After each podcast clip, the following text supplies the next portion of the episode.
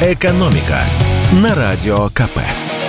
Здравствуйте, дорогие слушатели радио «Комсомольская правда». В эфире наш ежедневный обзор самых важных и интересных экономических новостей. И сегодня мы поговорим о ценах. В этот раз о ценах на косметику. Красота требует жертв. Это не новость. А вот каких именно финансовых жертв она требует от российских женщин в нынешнем году, выяснили аналитики сервиса Atoll Online.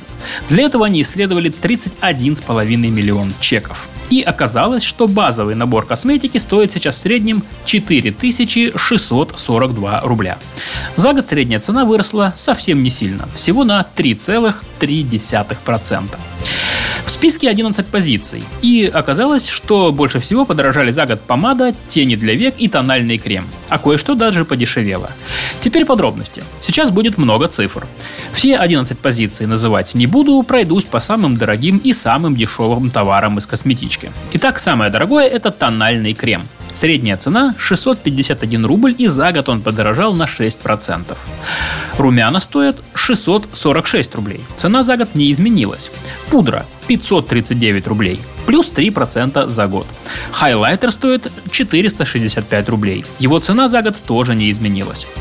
Теперь к дешевым товарам. Помада стоит в среднем 338 рублей, за год ее цена взлетела на 22%. Повторюсь, это самый подорожавший товар из косметички.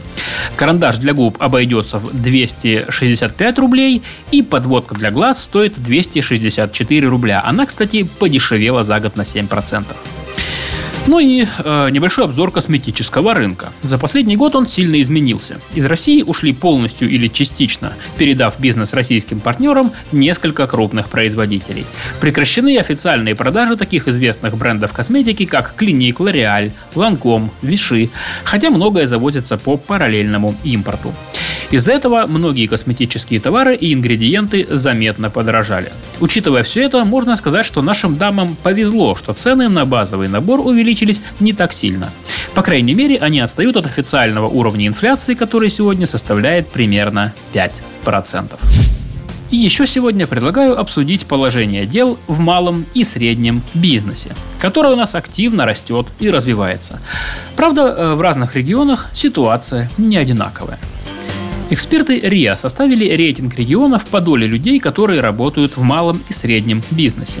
В лидерах рейтинга ожидаемо Москва, Санкт-Петербург и Новосибирская область, где в секторе малого и среднего предпринимательства трудится больше половины всех занятых в экономике. Самые низкие показатели у Еврейского автономного округа, Чукотки, Карачаева-Черкесии и Ингушетии от 23% и меньше. При этом авторы исследования отмечают, в большинстве регионов, оказавшихся в конце рейтинга, численность работников на предприятиях малого и среднего бизнеса растет. Всего же, по данным экспертам, доля этой э, отрасли в экономике страны сегодня составляет около 20%. Для сравнения, в развитых странах Европы и Америки это обычно 50% и больше. Но вернемся в Россию. Всего в этом секторе у нас работают около 30 миллионов человек, то есть почти 41% от общего числа занятых. И эта цифра увеличивается. За год численность таких работников выросла почти на 10%. А в Чечне, Калмыкии, Дагестане, Ингушетии, Северной Осетии и Кабардино-Балкарии популяция представителей малого и среднего бизнеса выросла за год почти на треть.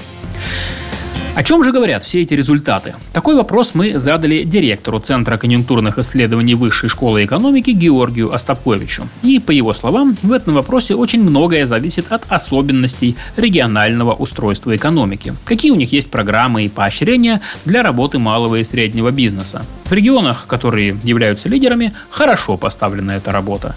При этом, насколько регион богат, в данном случае не столь важно. А вообще же, по словам эксперта, увеличение числа людей, занятых в малом и среднем предпринимательстве, это хорошо, особенно для тех регионов, которые находятся в хвосте рейтинга. В этих э, краях, республиках и областях, как правило, безработица высокая. И в данном случае рост доли малого и среднего бизнеса – это не только вклад в экономику, но и увеличение доходов людей. Экономика на радио КП.